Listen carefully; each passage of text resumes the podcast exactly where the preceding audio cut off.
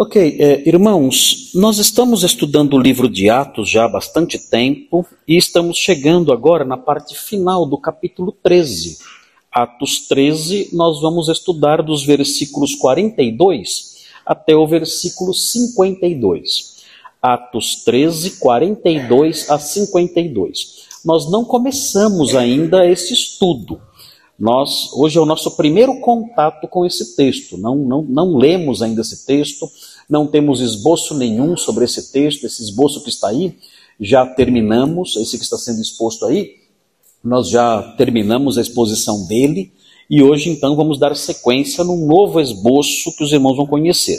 Mas primeiro, vamos ler o texto para que os irmãos tenham algum contato, alguma familiaridade desde já com a nossa passagem.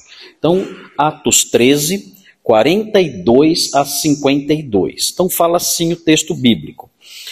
Ao saírem eles, rogaram-lhes que no sábado seguinte lhes falassem estas mesmas palavras. Despedida a sinagoga, muitos dos judeus e dos prosélitos piedosos seguiram Paulo e Barnabé, e eles, falando-lhes, os persuadiam a perseverar na graça de Deus. No sábado seguinte, afluiu quase toda a cidade para ouvir a palavra de Deus. Mas os judeus, vendo as multidões, tomaram-se de inveja e, blasfemando, contradiziam o que Paulo falava. Então Paulo e Barnabé, falando ousadamente, disseram: Cumpria que a vós outros, em primeiro lugar, fosse pregada a palavra de Deus. Mas posto que a rejeitais e a vós mesmos vos julgais indignos da vida eterna, eis aí que nos volvemos para os gentios, porque o Senhor assim nolo determinou. Eu te constituí para a luz dos gentios, a fim de que sejas para salvação até aos confins da terra.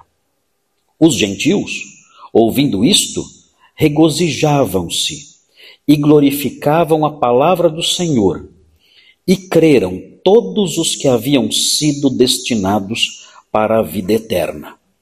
E divulgava-se a palavra do Senhor por toda aquela região.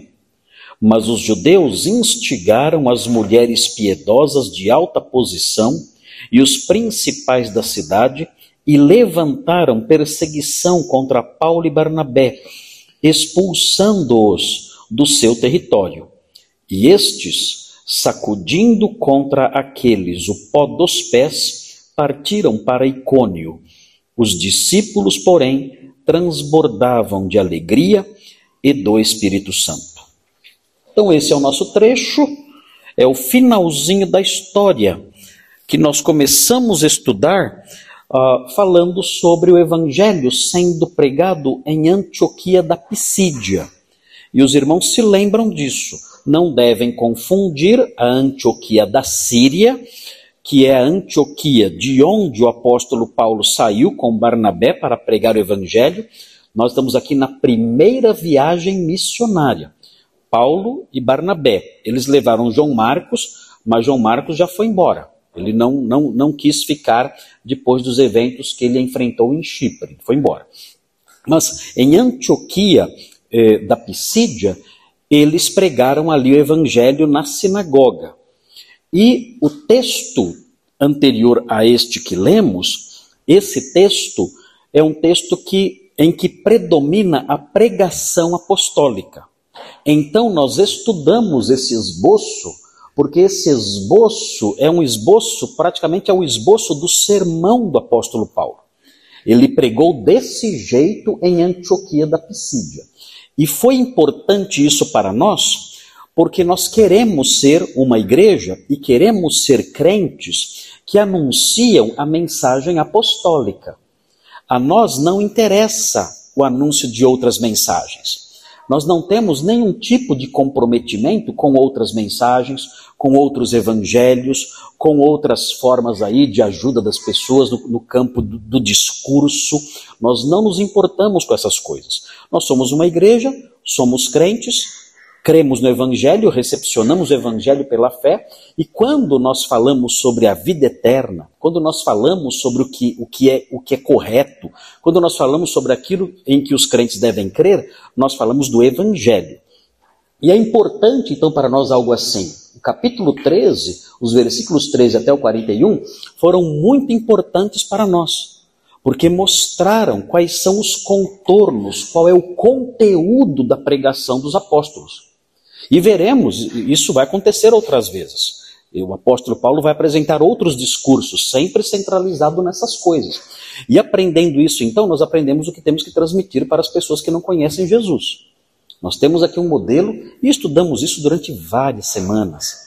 Várias semanas estudando isso e aprendendo como é falar do Evangelho. Hoje em dia, muita gente fala, ah, eu, eu, eu prego o Evangelho. Quando você ouve a pessoa, não tem conexão nenhuma com essas coisas. Ela fala que Deus é maravilhoso, que Deus tem um plano maravilhoso para você, enfim, um monte de bobagens, um monte de jargões, e acredita que isso é pregar o Evangelho. Não é pregar o Evangelho, nós temos um modelo aqui. E esse modelo nós estudamos à saciedade. Vimos detalhezinho por detalhezinho disso tudo, para que nós aprendêssemos, isso fosse assimilado por nós, e quando fôssemos testemunhar de Jesus, nós reproduzíssemos em certa medida, pelo menos o essencial, para apresentarmos de fato a mensagem de salvação para as pessoas. O apóstolo Paulo pregou esse sermão numa sinagoga, em Antioquia da Pisídia, Antioquia da Pisídia era uma das igrejas da Galácia do Sul. Quando o apóstolo Paulo escreveu a sua carta aos Gálatas, uma das igrejas que tinha, que ele tinha como alvo, que ele tinha como destinatária da carta aos Gálatas, a carta aos Gálatas foi escrita para um grupo de igrejas, não para uma igreja só. A Galácia não era uma cidade, era uma região. E havia igrejas lá. É onde o apóstolo Paulo está agora, está na região da Galácia. Quando ele escreveu a sua carta aos Gálatas, pouco tempo depois, ele escreveu certamente para a igreja que se formou lá, em Antioquia da Pisídia, inclusive. Que a Pisídia era uma região que era limítrofe da região da Galácia, ficava bem na fronteira. Então, certamente, quando ele escreveu a carta aos Gálatas, ele escreveu tendo como alvo também a igreja que se formou em Antioquia da Pisídia. O que deixou o apóstolo Paulo assustado foi que eles se desviaram muito depressa então, essa igreja que, que está nascendo agora aqui, de acordo com a carta aos Gálatas, eles se desviaram muito depressa. Eles começaram a seguir um outro evangelho. O apóstolo Paulo ficou muito irritado com isso. Ele escreveu então a sua primeira carta. A primeira carta que ele escreveu foi a carta aos Gálatas. E ele ficou muito irritado com isso. Na carta aos Gálatas, nós vemos o apóstolo Paulo com altos e baixos emocionais muito constantes. Ele, ele fica bravo, ele, ele diz: Olha, quem dera quem está ensinando vocês aí, quem dera eles se mutilassem. Ele diz. E ele fala: Se alguém está pregando outro evangelho, que seja maldito. Ele usa palavras pesadas. Ele está muito irritado. Ele fala: Estou admirado. Estou admirado que tão depressa vocês tenham abandonado o evangelho verdadeiro. E ele então escreve a sua carta com muito rigor e com lágrimas e com, e com um sentimento muito intenso. Você percebe a, a carta aos Gálatas? É uma das cartas mais cheias de emoção que nós vemos no apóstolo Paulo, com altos e baixos muito constantes. Por quê? Que ele, ele sabe o quanto foi difícil pregar o evangelho ali. E, no entanto, aquelas igrejas começaram a se desviar muito depressa por causa da influência de mestres mentirosos. Mas vamos ver como a igreja nasceu. Veja o que acontece aí. Nós vemos Atos 13, 42 a 52, e nós vamos dividir o texto em três partes. E essas três partes, então, vamos estudá-las aos, aos, pouquinhos, para vocês verem como a igreja nasceu, como, foi, como foram as primeiras reações, os primeiros momentos dessa igreja que nasce lá em Antioquia da Pisídia. Então, quem vai escrever? Ali atrás, quem é? Bruno e o Pedro. Então, aí, é, vamos dividir então em três partes. A primeira parte desse texto aqui está nos versículos 42 e 43. É curtinha. E o nome dessa parte é, é o seguinte: As primeiras reações à pregação apostólica. Isso é muito interessante. As primeiras reações à pregação apostólica. Isso é interessante porque isso é comum. Quando nós estudamos isso, nós aprendemos o que pode acontecer depois que nós pregamos o Evangelho. Depois que pregamos o Evangelho, algumas reações iniciais podem ocorrer. E nós vamos aprender aqui quais são. Então, esse é o primeiro item aí. Estão escrevendo? Número um. As primeiras reações à pregação apostólica. Quando você pregar o Evangelho, a pregação apostólica, quando você pregar, pode ser que essas reações ocorram. E ocorrendo, você vai saber como agir e o que esperar. Ok? Muito bem. Dois. Escreveram já? Escreveram? Escrevam rápido aí. Hein? Dois. A mudança de alvo na pregação apostólica. Isso é outro fator importante. A mudança de alvo na pregação apostólica.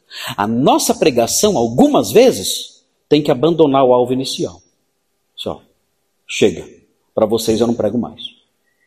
Pastor, tem que fazer? Tem. Mas é falta de amor, não sei. Fala com o apóstolo Paulo e com Barnabé, reclama com eles. Mas eles fizeram isso.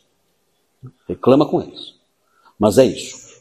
A mudança de alvo na pregação apostólica, nós vemos, isso é claro, nos versículos 44 a 48. Chega o momento em que eles, opa, chega. Acabou. Com licença, vamos para outra direção agora. E esses aqui? Já cumprimos nosso papel com eles. E vão para outra direção, sem dó. Ok? Então, número 2, escreveram? A mudança de alvo na pregação apostólica, versículos 44 a 48. Aí fica, ficando facinho de entender aí o desenvolvimento do esboço. E terceiro, último lugar, último lugar, três. Os altos e baixos, olha só, olha a expressão, né? Os altos e baixos no avanço da pregação apostólica. É importante lembrar isso. Os altos e baixos no avanço da pregação apostólica. A pregação do evangelho tem altos e baixos. Se você quer só sucesso, vai para a igreja do. Bom, não vou falar o nome, mas vá. Quem sabe lá você seja enganado por um, algum tempo e acredite nas bobagens que você vai ouvir de só sucesso em tudo que você faz. Na vida real, na teologia autêntica, bíblica, na verdade dada pelo Espírito Santo, a pregação apostólica tem altos e baixos. Altos e baixos no avanço, é importante isso os altos e baixos no avanço da pregação apostólica. Então, durante esse tempo aqui, nessa região, eles tiveram sucesso e também tiveram reveses. Normal. Nós estamos na terra, não estamos no país das maravilhas. Nós vivemos a realidade, não os sonhos de enganadores cheios de bobagens, de promessas vazias. Nós vivemos a vida real. A vida real num mundo que, que acolhe o evangelho muitas vezes, pessoas que acolhem o evangelho e pessoas que odeiam o evangelho e fazem de tudo para destruir. Essa é a realidade livre de sonhos, livre de, de, de, de, cores bonitinhas que pintam por aí afora. Muito bem, então estão aí, aí estão, ah, estão aí. Os três itens. Tudo facinho, é um esboço simples, né? Um esboço fácil. Não tem, quem não entende um esboço desse, não entende nada, porque é simples isso aqui. Né? Simples, olha lá. Primeiro item, as primeiras reações à pregação apostólica. Segundo, a mudança de alvo na pregação apostólica. Terceiro, os altos e baixos no avanço da pregação apostólica.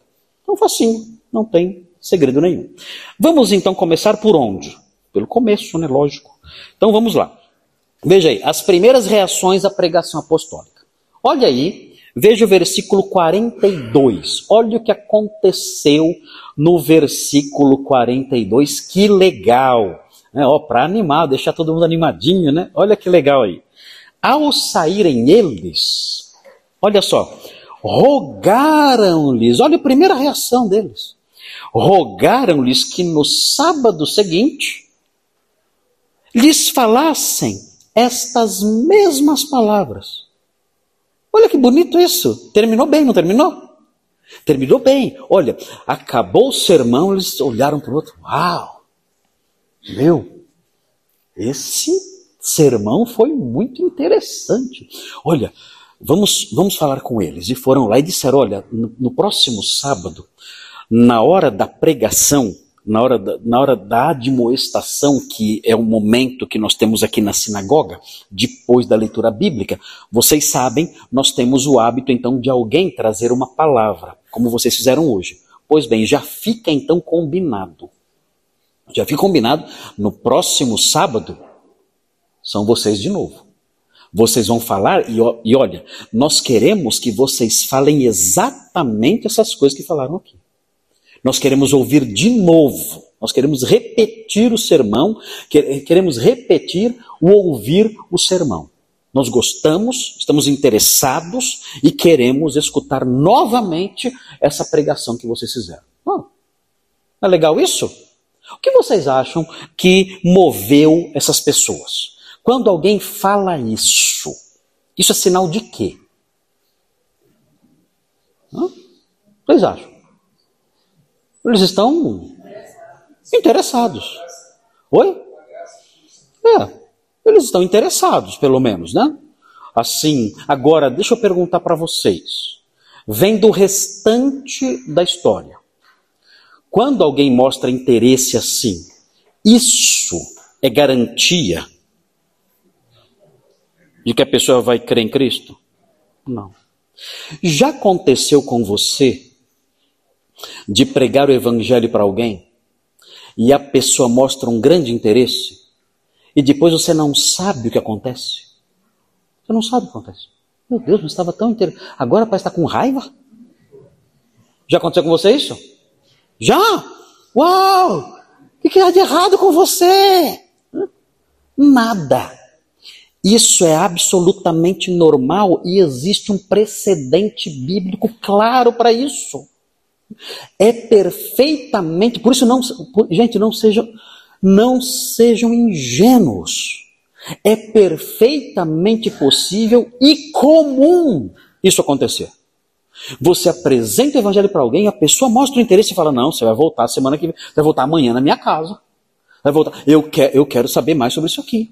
Você vai me explicar isso aqui mais. Eu, onde é que, onde, que hora você pode vir? Onde, é que você tem uma Bíblia? Eu quero uma Bíblia, eu quero, quero acompanhar. Eu quero, não, amanhã você vai estar aqui porque você vai me ensinar de novo isso aqui. Eu quero aprender isso aqui. E você se empolga.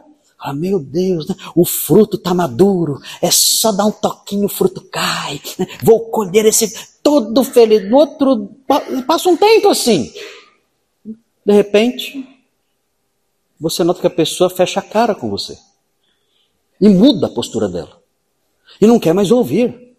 Por que isso acontece? Nós não entendemos isso, nós não entendemos. Mas a Bíblia nos ajuda a compreender essas reações. É claro, muita gente que, que fez isso se converteu. Mas muita gente ali mudou, mudou a chavinha e depois não quis mais saber. Isso já aconteceu comigo já. Inclusive na minha família de pessoas falando, Marcos, me explica mais, fala mais sobre isso aí. E eu lá desenhando para a pessoa, mostrando tudo, pegando fantoche, ó, aqui é você, aqui é Jesus, e, tal, né? e, e, fazendo tudo, explicando tudo, e ali animado, nossa, essa pessoa vai se converter, um parente meu, aí o carinho pela pessoa é muito maior, que é parente. Então ali animado, de repente, chega um dia que a pessoa, você fala, ó, eu, eu vou lá na sua casa para a gente falar um pouco mais sobre isso tal. A pessoa fecha a cara. É, acho que não vai dar, porque. O que, que aconteceu? Você percebe, existe uma mensagem silenciosa dizendo: não venha mais. Não quero saber disso. Não toque mais nesse assunto. E a gente não entende por quê. E nem temos que entender. Nós temos que saber que isso, à luz da Bíblia, é normal. Isso, à luz da Bíblia, é comum. É o interesse passageiro. Isso acontece. A, a Bíblia fala de coisa até pior. A Bíblia fala de gente que tem uma fé passageira. Vocês se lembram da parábola do semeador? Tem gente que fala, não, eu, eu aceito Jesus. Mas já, já, não, não, aceito. E a, a Bíblia fala na parábola que a pessoa acolhe depressa, com alegria, mas não dura uma semana. Ela já logo chuta tudo. É uma fé meramente humana, é uma reação meramente emocional que não dura nada. Então, isso, essas coisas são comuns e nós temos, nós não podemos desanimar diante disso. Então vejam, aí vem o versículo 43. Despedida a sinagoga, acabou a reunião. Olha o que acontece. Muitos dos judeus e dos prosélitos piedosos, quem são essas pessoas? Bom, eles estavam numa sinagoga, logo, logo havia muitos judeus. Quem eram os prosélitos piedosos? Quem eram? Assim, é, eram gentios. É assim, pode ser, pode ser que aqui nesse texto é possível que existia uma partículazinha entre a palavra prosélito e piedoso. Então ficaria assim, se isso, se isso aconteceu. Muitos dos judeus e dos prosélitos e piedosos, aí seriam três grupos os judeus, os prosélitos e os piedosos. É possível isso? Isso é possível. Por quê? Porque assim, vocês já aprenderam isso em outras aulas. Numa sinagoga você encontraria judeus étnicos, ou seja, descendentes físicos de Abraão e de Jacó. Então, são os judeus étnicos que estão lá, são de origem mesmo judaica, essa é a etnia deles. Agora, existiam também na sinagoga os gentios que eram prosélitos. Os prosélitos eram gentios que tinham virado judeus. Como? Como é que alguém vira judeu? Eles tinham se submetido a todos os rituais judaicos, especialmente a circuncisão. Eles viraram judeus. Então, olha, nós agora, nós somos gentios, mas nós abraçamos a fé judaica em todos os aspectos. E nós nos circuncidamos, nós viramos judeus. Observamos os rituais, as leis, as determinações, os costumes, tudo nós abraçamos. Então, esse é o prosélito. E existiam os tementes a Deus. Os tementes a Deus eram outro grupo. Eles eram prosélitos, mas prosélitos que não tinham se circuncidado. Eles tinham simpatia pela fé judaica, eles iam à sinagoga, eles ouviam as leituras, mas eles não tinham abraçado o judaísmo plenamente. Então é por isso que você vê na Bíblia, o apóstolo Paulo, quando ele prega numa sinagoga, ele fala: Judeus e vós todos que temeis a Deus. Quem eram esses tementes a Deus? eram prosélitos que não tinham sido circuncidados.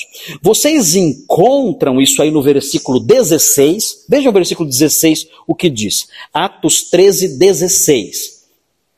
Paulo diz assim: Paulo, levantando-se, fazendo com a mão sinal de silêncio, disse: Varões israelitas, são os judeus, e vós outros que também temeis a Deus esses são os tementes a Deus.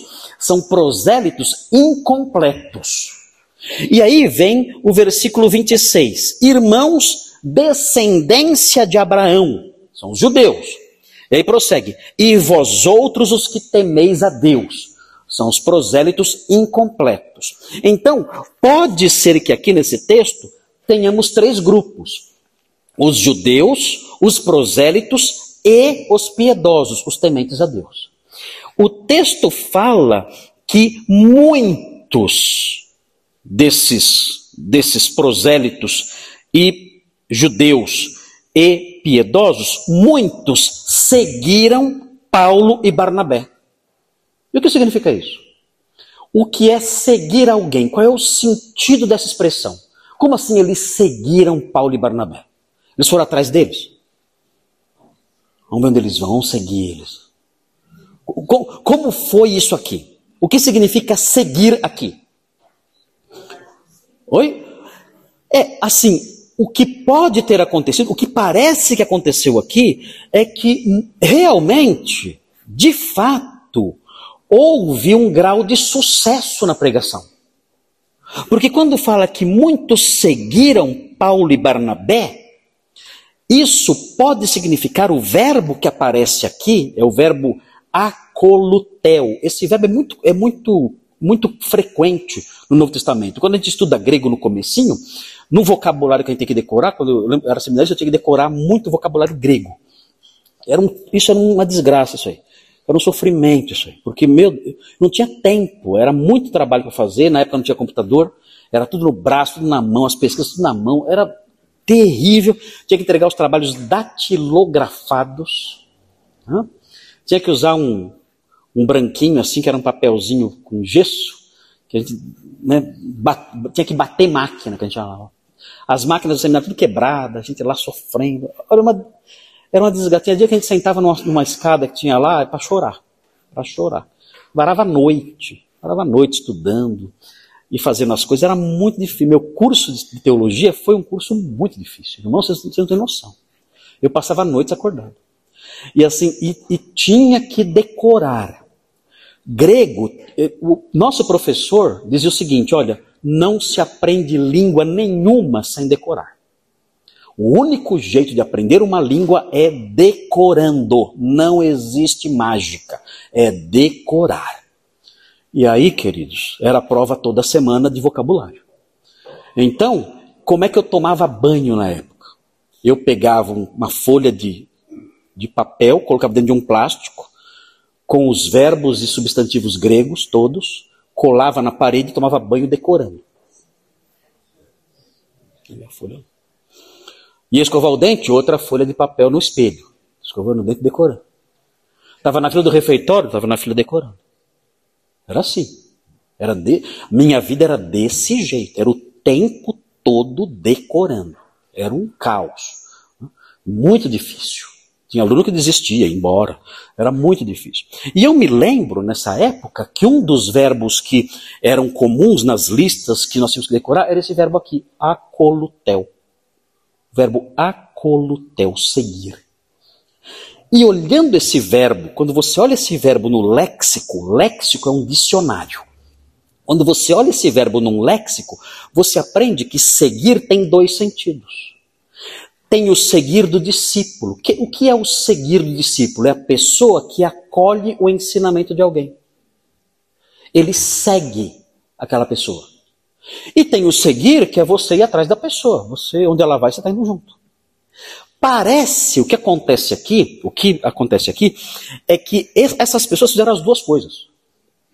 Fizeram as duas coisas. Acabou a reunião, eles foram atrás de Paulo e Barnabé. Para quê? O que vocês acham que é? Qual era o, papo? Qual era o assunto? Tirar dúvidas, dizer, olha, isso que você falou é demais. Nós cremos nisso. Nós somos crentes agora. Nós cremos nesse, nesse Messias que você falou. Faz sentido. Realmente, João, João Batista falou sobre ele. Você mostrou no Antigo Testamento as coisas todas ligadas a ele. Tem tudo a ver. Abriu meus olhos, caiu a ficha. Caiu a ficha. Eu, realmente, nós somos crentes. E queriam falar isso e tirar dúvidas. Vem cá, você tem outros textos aí? Ou tem uma dúvida aqui e tal, porque meu avô falava tal coisa, isso que aconteceu. Eles queriam tirar dúvidas e falar. E também, além disso, o seguir tem o sentido do discipulado. Olha, nós acolhemos o ensino de vocês. Nós vamos seguir vocês no sentido de acolher o, ensino de vocês. E fizeram isso. Foram muitos ou poucos? Olha o texto. Hã? Foram muitos ou poucos? Muitos. Muitos disseram: olha, você é, vocês são nossos mestres agora. Vocês são nossos professores agora. Nós vamos acolher o que vocês falaram. A pregação de vocês foi muito interessante e nós vamos seguir vocês. E grudaram neles. E aí veja o que acontece. Olha o que acontece quando eles fazem isso. Eles seguem Paulo e Barnabé nesses dois sentidos, o acolutel no sentido pleno, eles vão atrás deles, e além de ir atrás deles, eles creem neles, na mensagem deles, tornam discípulos deles. E aí vejam, agora observe com atenção qual é a primeira lição que os apóstolos, que Paulo e Barnabé ensinam ao novo convertido. Olha aí. É dar o dízimo, certo? Não. Oh. Não é dar o dízimo, né, meu? Nada a ver. Qual é a primeira lição que o convertido aprende aqui? Ah. Então, quando eu falo de Jesus para alguém, e a pessoa fala, é, pastor, faz o apelo logo porque eu quero me converter. Eu, eu, quero, eu, eu creio em Jesus. Enquanto você ia falando, meu coração foi, eu não sei te explicar. Meu coração foi ardendo, ardendo. Eu, eu creio em Jesus, Ele é meu Salvador. Eu, agora eu sou crente. Agora eu sou crente. Eu creio nele. Legal. Qual é a primeira lição que eu vou dizer para essa pessoa? Hã? Ô varão, Deus tem um plano na sua vida. É isso que eu falo? Não. Que bobagem. Que best... Meu Deus. Quanta bobagem, meu Deus. O diabo, o diabo vomitou lixo na cabeça da igreja. Só lixo na cabeça. Só lixo. Só que não presta. Vale nada isso. Olha só, diante de um convertido novo, ou de um grupo de convertidos novos, o que os pregadores falaram. Olha, nós queremos convencer vocês, aqui o, o verbinho, né? É persuadir. Eles tentaram incutir convicção neles. Olha, nós queremos convencer vocês, nós queremos apelar, nós queremos apelar ao, ao, ao, coração, ao pensamento de vocês, à mente de vocês. Nós queremos convencer vocês, nós queremos criar convicção em vocês, a fim de que vocês sejam perseverantes. O que é perseverar? O que é? Quem sabe o que é perseverar? Vocês estão falando que idioma? Oi? Permanecer. Deixa eu perguntar uma coisa aqui para vocês. O verbo perseverar, essa palavra perseverança, ela implica, ela implica algumas condições. Se a minha luta, se a minha luta é pequena e fraca, os ataques que eu sofro contra a minha fé são pequenos e fracos. Eu preciso de fortaleza e, e, e perseverança e firmeza? Não. Os ataques são fracos. É alguém que faz uma piadinha. É uma carinha feia lá de alguém que não faz também muita diferença para mim. Se o ataque ele não é duro e não é um ataque prolongado, não dura muito tempo. Um ataquezinho lá, eventual, uma vez ou outra.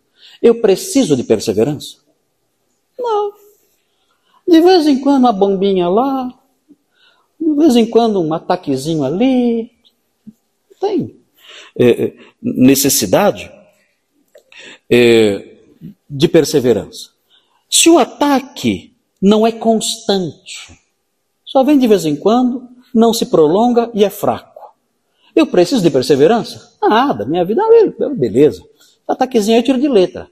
Agora, quando eu preciso de perseverança?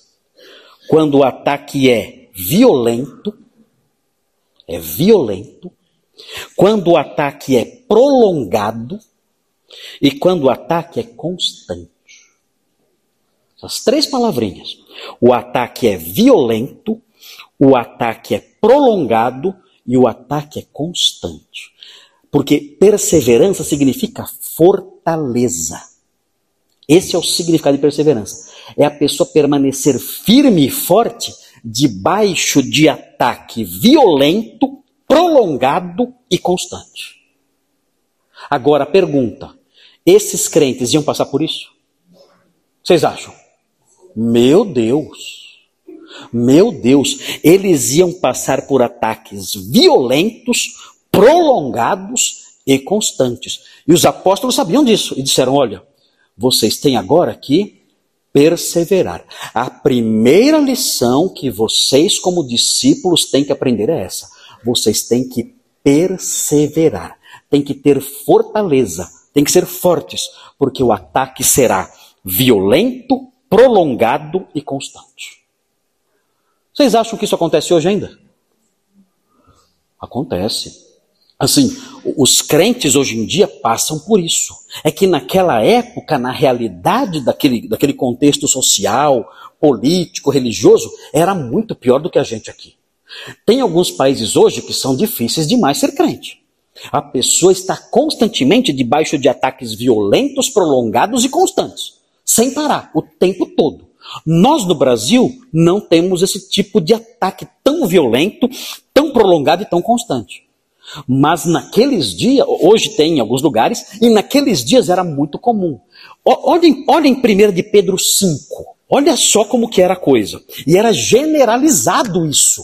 Por isso, todo discípulo, a primeira lição do discípulo era referente à perseverança. Veja aí, 1 de Pedro 5, 8 e 9. 1 de Pedro 5, vamos olhar aqui.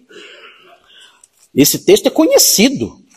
1 de Pedro 5, 8 e 9. Olha aí o que diz o texto. 5, 8 e 9. Importante aqui. Um, o texto fala assim: sede sóbrios e vigilantes. Ou seja, vocês têm que ser pessoas equilibradas, é o sentido da palavra sóbrio aqui, é a pessoa equilibrada, é a pessoa normal. É a pessoa que não se dá a excessos e não se lança a desequilíbrios emocionais de nenhuma natureza. Pessoa normal. Olha, seja uma pessoa sóbria, equilibrada, sensata, moderada, não entre em desespero, não entre em pânico, não, não caia em excessos emocionais de comportamento. Não faça isso. Seja sóbrio, moderado, equilibrado. Por que está falando isso? Porque o contexto desse versículo é perseguição sangrenta. Aqui esses versículos falam de perseguição sangrenta. É prisão, é perda de bens, é tortura, é esse tipo de coisa que Pedro tem em mente aqui. E ele prossegue: Sede sóbrios e vigilantes. O diabo, vosso adversário, anda em derredor como leão que ruge, procurando alguém para devorar. Pergunta: Pedro está falando aqui sobre tentação? Não. Não. Não tem nada a ver esse versículo com tentação. Ah, eu estava no trabalho, veio a tentação, é o diabo ao meu redor querendo me devorar. Não tem nada a ver esse texto com tentação. Nada. O texto, quando fala que o diabo é como um leão que ruge querendo devorar, isso aqui está falando sobre assassinato. O diabo quer matar vocês, fisicamente. Esse texto fala de perseguição sangrenta. Esse texto fala de jogar crente na cadeia. Esse texto fala de, de, crente ser decapitado, queimado vivo, torturado. É disso que está falando. Esse leão que ruge não é um gatinho olhando para mim, tem, me tentando pegar ele no colo. Não é isso. É um leão que quer me matar. Não é tentação. É violência isso aqui. Como é que eu sei? É só olhar o restante. Olha só resisti-lhe firmes na fé, certos de que, olha o que vem agora, sofrimentos. Olha aqui a ação do diabo aqui, ó. Sofrimentos iguais aos vossos estão se cumprindo na vossa irmandade espalhada pelo mundo. Então, olha, permaneçam firmes. E lembrem-se, o sofrimento pelo qual vocês estão passando, trazido por esse leão terrível e cruel, esse sofrimento não somente vocês estão experimentando, mas os irmãos de vocês espalhados pelo mundo inteiro estão sofrendo esses mesmos sofrimentos sangrentos por ação do diabo. Então, à luz disso, dessa realidade dos tempos do Novo Testamento, a primeira lição que os discípulos tinham que aprender era essa aprendam a perseverar. Porque a partir de agora, a vida vai ser dura. A part... Você se converteu? Me converti. Ah, agora então você vai prosperar. O quê? Prosperar? Doce ilusão. É o contrário. Agora, agora ó, você se converteu, sua vida vai mudar, você vai cantar feliz, cheio de alegria, você vai andar, as flores vão desabrochar à sua volta, e você vai ser o cinderelo deste mundo, né? Os coelhinhos pulando à sua frente, os, os esquilinhos dançando, vai ser maravilhoso, você vai viver uma vida cheia de vitórias e de alegrias e satisfação. Gente, lorota grossa. Gro mas é, é, lorota. É lorota que não dá para medir. É isso é estelionato religioso. Isso é mentira. É o contrário. É exatamente o oposto. Você se converteu? Me converti. Meu. Prepara. Por quê? Não, você se converteu mesmo. Prepara. Por quê? Aperta o cinto. Por quê? Cara, você vai ver. Não, mas tá tudo. Não, você vai ver. Você vai ver. Ah, não, mas eu. eu, eu... Você, vai, você vai ver, vai começar na sua casa. Você vai ver. Você é casado? Vai começar com a sua esposa. Não, ela é um anjo. Você vai ver o anjo.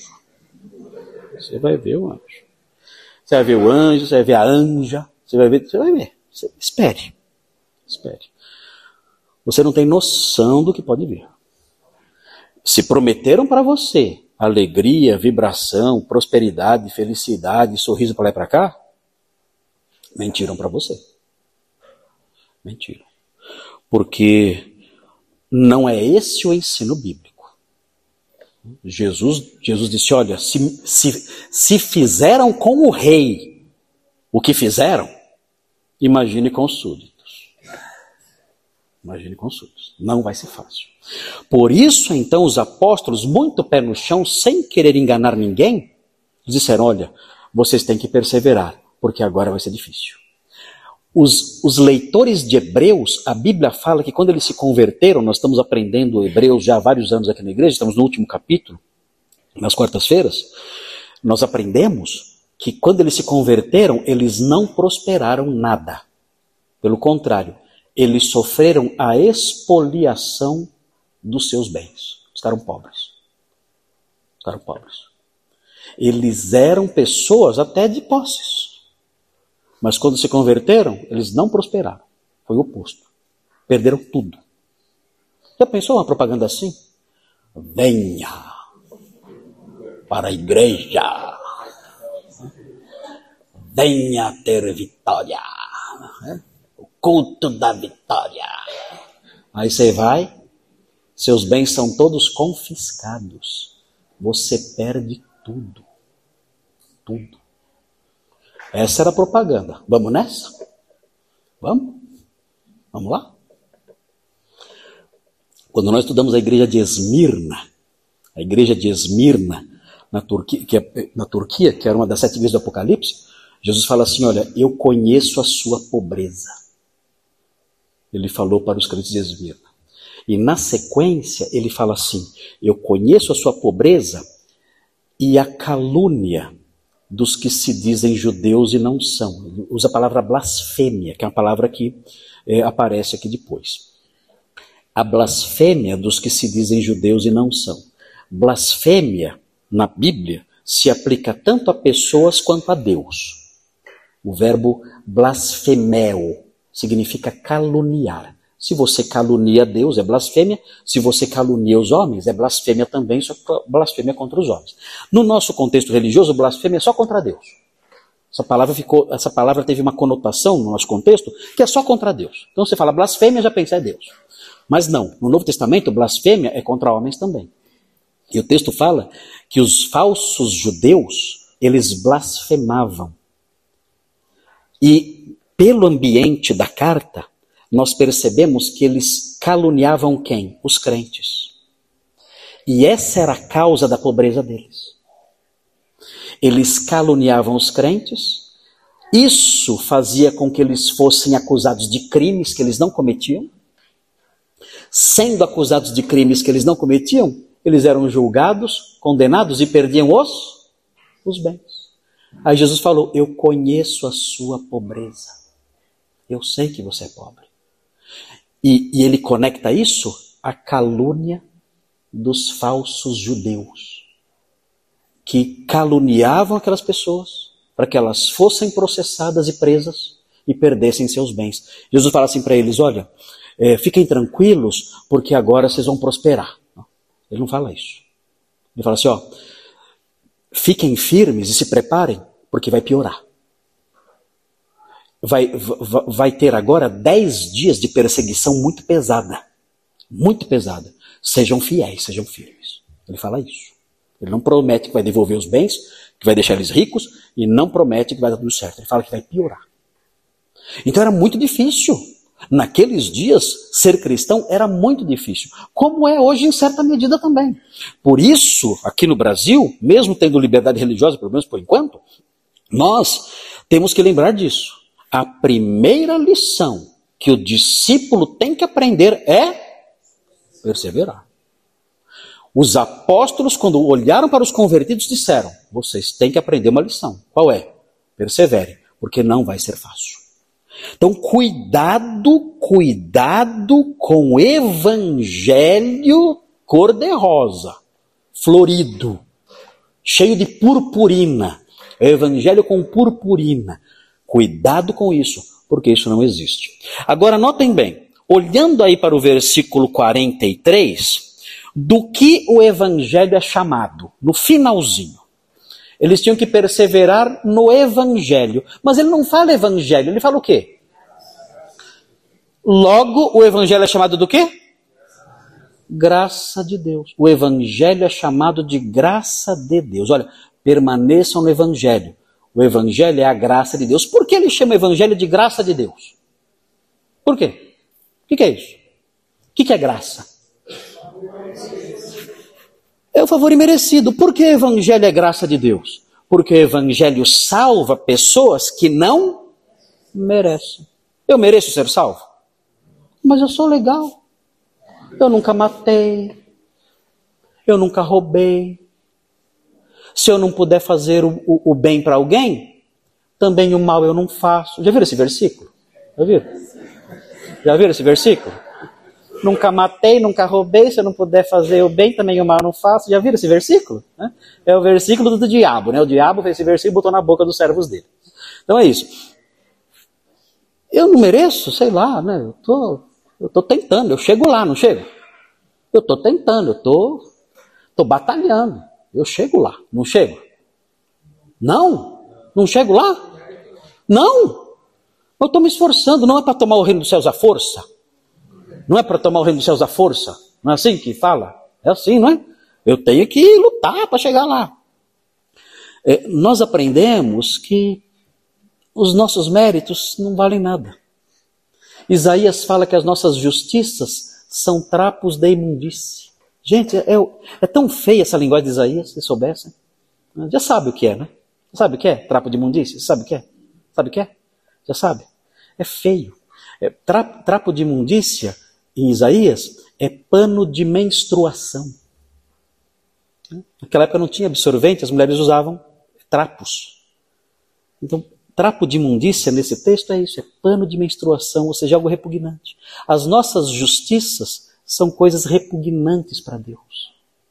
Então, nada que eu faça vai conquistar o, o aplauso dele. Nada, nada do que eu faça vai conquistar a admiração dele. Nunca isso vai acontecer. Então, por isso, tem que ter o Evangelho. O Evangelho é a graça de Deus, porque ele concede salvação a quem não merece. É o favor imerecido. Ele concede salvação a quem não merece. Eu me aproximo e falo, Senhor, eu não mereço. Eu, falo, eu sou um pecador. E, e, o Evangelho fala assim: sim, você não merece e você é um pecador, mas o seu pecado foi punido na carne do crucificado. O seu pecado foi punido ali naquela cruz. Você não precisa mais pagar. Já pagaram para você. o castigo que você merecia, ele sofreu no seu lugar. Ele. E para você se beneficiar dessa substituição, basta que você creia. Só isso? Não tem que dar uma ofertinha lá? Não. Basta você crer. Quando você crê em Cristo, os benefícios da substituição dele são aplicados a você. É assim que alguém é salvo. A pessoa não merece, mas é como se o castigo do pecado, que era devido à pessoa, fosse aplicado a Jesus. Jesus é o nosso substituto perfeito. Então aí então eu, eu recebo a salvação sem merecer, porque meu pecado já foi castigado nele. É o que fala o hino, né? Foi na cruz, foi na cruz, onde um dia eu vi o quê? O meu pecado castigado em Jesus. Isso é evangelho. Isso é evangelho. Jesus foi o nosso substituto. Que morre... É, é por isso que nós falamos que ele morreu em nosso lugar. Por isso que dizemos essa frase. Jesus morreu em nosso lugar, pelos nossos pecados. Esse é o significado, é a santa substituição. Ele sofreu a punição que era para mim. Isso é graça. Ele, e, e quando eu creio nele, então, eu sou salvo. É assim que alguém pode chegar ao céu. Por isso se chama Evangelho da Graça de Deus. Muito bem. Então, quais foram as primeiras reações à pregação apostólica? Quais foram? Olhando para isso aí. Quais foram? É, primeiro, interesse geral. Interesse geral. E também tivemos conversões. Tivemos um interesse geral, todos os líderes da sinagoga ali, ó, venham pregar semana que vem. Não vão faltar marca aí na. Vocês têm que vir aqui semana que vem. Pregar as mesmas coisas. O interesse geral e conversões. É animador, não é animador? Vamos voltar sábado? Vamos. Sábado vai pegar fogo, vai ser um grande avivamento. Sábado, um grande avivamento. Não perca o grande avivamento em Antioquia da Pisídia. Ok. Eles vão lá no sábado. Vamos ver o que acontece. Olha o item 2. Temos mais 10 minutinhos. Olha o item 2. A mudança de alvo na pregação apostólica. O que aconteceu? Tão bonitinho o versículo 42, tão bonitinho o versículo 43. Já no 44, vai começar a ficar meio nublado, cinzento. Então, se acabasse no 43, né? Oh, sucesso total, né? Sucesso total, só alegria. Né? Mas começa a mudar o, o, o cenário. Olha o que acontece então. No sábado seguinte, quantos dias se passaram então? Sete dias se passaram. E esses sete dias são importantes para entender o que acontece agora. Olha só, afluiu quase toda a cidade. Gente, esse povo devia ser fofoqueiro. Porque em sete dias, a notícia espalhou pela cidade inteira. E como se espalhou? Tinha WhatsApp? Tinha internet? Tinha tele... Não tinha. Como é que se espalhou? Hã? Boca a boca. Você viu lá? Tem uns caras bons, rapaz, tem uns caras bons aí na sinagoga. Na sinagoga, tô falando. Os caras vieram com uma mensagem, tá, ó, tá botando fogo geral. Né? Se fosse corintiano, ia falar assim, né? Ó, tá, né? É assim que o corintiano fala? É assim? Você é corintiano? É? É assim que você fala? Não? Então, mas é, Ó, os caras estão arrepiando. Né? Os caras chegaram na sinagoga lá, rapaz, a pregação deles é de arrebentar a boca do balão. E a coisa espalhou. Quantos habitantes tinha naquela época naquela cidade? Não era muito grande. Era uma cidade de mais ou menos 15 mil habitantes. Mas espalhou em uma semana. E olha só o que diz a sequência. Afluiu quase toda a cidade. Gente, como é que foi isso aqui? Hã? Não coube. Eu imagino que o apóstolo Paulo falou, gente, não dá, vamos lá na rua. Não teve, não teve como. Como é que vai fazer? Imagine, quase, se a cidade tem 15 mil pessoas, o que é quase toda a cidade? 14.900? Não sei. Né? Quase toda a cidade veio não cabia. É óbvio que na sinagoga não cabia. E outra coisa, na cidade tinha mais gentil ou mais judeu? Hã? O que vocês acham? Claro que tinha muito mais gentil, a cidade gentílica. Ou seja, o auditório mudou muito. O primeiro auditório era só judeu e prosélito. Agora veio todo mundo. Agora nós temos aqui cerca de 14, sei lá, 13 ou 14 mil pessoas. A grande maioria gentios que não tem nenhum fundo eh, cultural judaico, nenhum conhecimento prévio do Antigo Testamento, e eles têm que pregar para eles agora.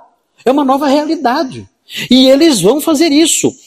A notícia se espalhou, e olha só, o texto fala que eles foram lá todos para ouvir a palavra de Deus. De novo, como o evangelho é chamado aqui? Palavra de Deus. Por quê? que significa que significa de Deus. É origem, a palavra veio de Deus, ou é propriedade, a palavra pertence a Deus? Vocês acham?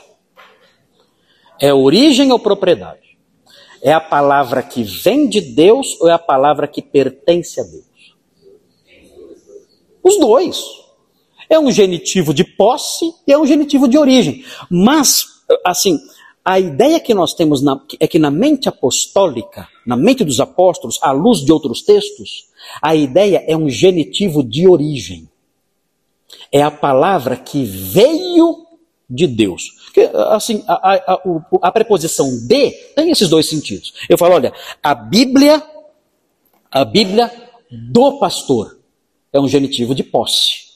E se eu falo, olha, é, ele veio do Canadá, é um genitivo de procedência, de origem. Ok? Aqui, o genitivo aqui é um genitivo, parece que predomina a ideia de procedência. Essa palavra veio de Deus. Porque, note bem, é importante aqui, porque esse genitivo de procedência é importante para a teologia. Porque eu falo a palavra que veio de Deus. Porque esse genitivo de procedência é importante para a teologia, para a doutrina cristã. Por quê? Porque isso significa que a origem do evangelho não foi inventada por nós. Nós não inventamos o evangelho. Agora, fala uma outra fé que Deus inventou. Um outro evangelho que Deus inventou. Tem algum outro que ele inventou? Os outros evangelhos que existem são de quem? São dos homens. Os outros evangelhos que têm uma outra procedência podem salvar alguém? Não.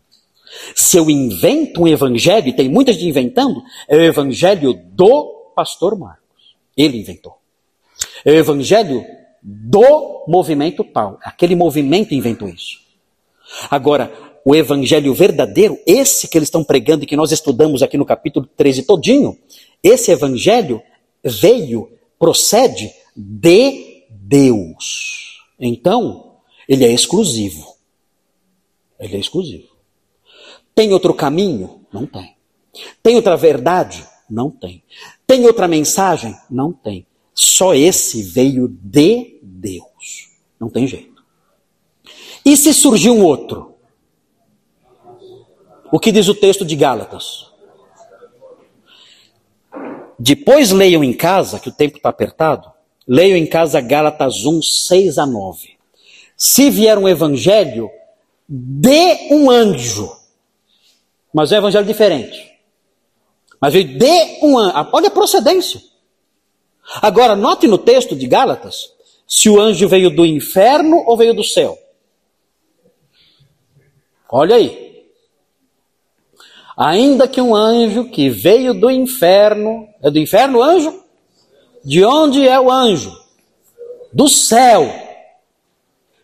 Esse anjo que veio do céu prega um outro evangelho, é o evangelho do anjo. Essa é a procedência desse evangelho. É o evangelho do anjo celeste. Olha! Meu! Evangelhozão, hein? É o evangelho do anjo celeste. E ele chega né, com a zazona dele lá. Eu sou Gabriel.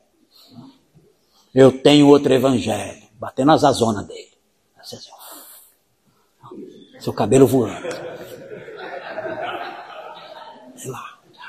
Tchá, tchá. Aí ele anuncia outro evangelho. Anjo do céu, glorioso. Imagine a visão gloriosa, milagrosa. Meu Deus, você não está sonhando. Você não está sonhando. É um anjo celeste, fulgurante, brilhante, poderoso. Aparece com aquela voz né, de, de Cid Moreira. Eu sou. E fala o nome dele. Azazona lá. E prega outro evangelho. O que, que é para fazer? Anjo maldito. O quê? Anjo maldito e safado. O quê? É isso aí. E corre porque eu tenho um estilingue aqui, não adianta voar não. que eu te pego com estilingue. Não tem conversa. É no estilingue com você que eu trato. É com você, é no estilingue. Suma daqui maldito, porque você ensina um outro evangelho. Não é evangelho de Deus, é do anjo celeste, mas não é de Deus. Não tenho nada que ver com isso. Você é um anjo maldito. Suma da minha frente. Suma. E Paulo fala o seguinte também: ainda que nós. Quem são o nós? O próprio apóstolo Paulo. O que é? Ainda que eu, eu, o apóstolo Paulo apareça. Oi, pessoal, sou Paulo de Tarso. E eu tenho um evangelho diferente que eu agora eu tive umas noções novas aí. Abriu minha mente. Tive umas ideias mais modernas, mais inclusivas.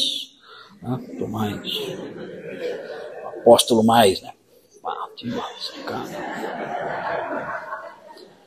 Eu sou Paulo de Tarso e eu tenho um, um outro evangelho. E é é, é, exatamente, uma revelação que eu tive. Mas é Paulo mesmo. Paulo não está falando aqui de um impostor, dele mesmo, eu. Ele fala, ainda que nós, nós, eu, eu e os meus companheiros, afirmemos e ensinemos outro evangelho. O que é para fazer? Paulo, vem cá. Você é Paulo de Tarso? Sou. Paulo, você é maldito. O quê? Sou apóstolo, não interessa. Você é maldito. Mas sou um apóstolo, não interessa. Você é maldito. Amaldiçoado seja você apóstolo Paulo, junto com esse anjo aí que, acabou de, que eu acabei de tacar uma pedra. Os dois. Os dois. São malditos. São malditos porque pregam outro evangelho. Porque o evangelho de vocês não vem de Deus. O evangelho verdadeiro é esse aqui. O evangelho da graça, em que eu creio em Jesus que morreu pelos meus pecados e sou salvo. Qualquer outra coisa é do homem e não presta é maldito. Não importa a beleza, a grandeza, a glória de quem prega, não interessa. O que interessa é o conteúdo. É outro evangelho? Anátema. Veja para terminar, nosso tempo já estourou. 1 Tessalonicenses 2,13. Aí eu termino aqui, a semana que a gente continua. Tem muita aventura ainda aqui, né? Tem muita. Semana que a gente vai continuar. Muita coisa legal. Aí o 45 já começa, né? Adrenalina já, né? 45 já é adrenalina. Os judeus já nervosinhos, começam a atacar. Vai ficar feia a coisa. 1 Tessalonicenses 2,13. 1 aos Tessalonicenses para acabar. 1 Tessalonicenses, cadê aqui? 2, 13. Olha o que fala aqui.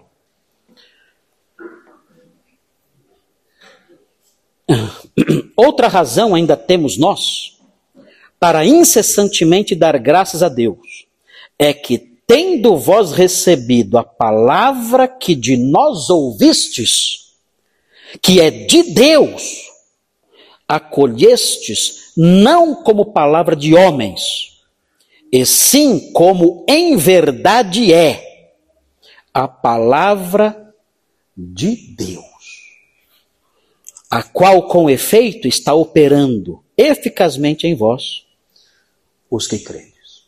Aquele realça. O que eu prego para vocês, ali vem tem. É a palavra de Deus, é evangelho puro. E é isso que temos que pregar. Bom, na semana que vem vamos continuar com o item 2, a mudança de alvo na pregação apostólica. É o item 2.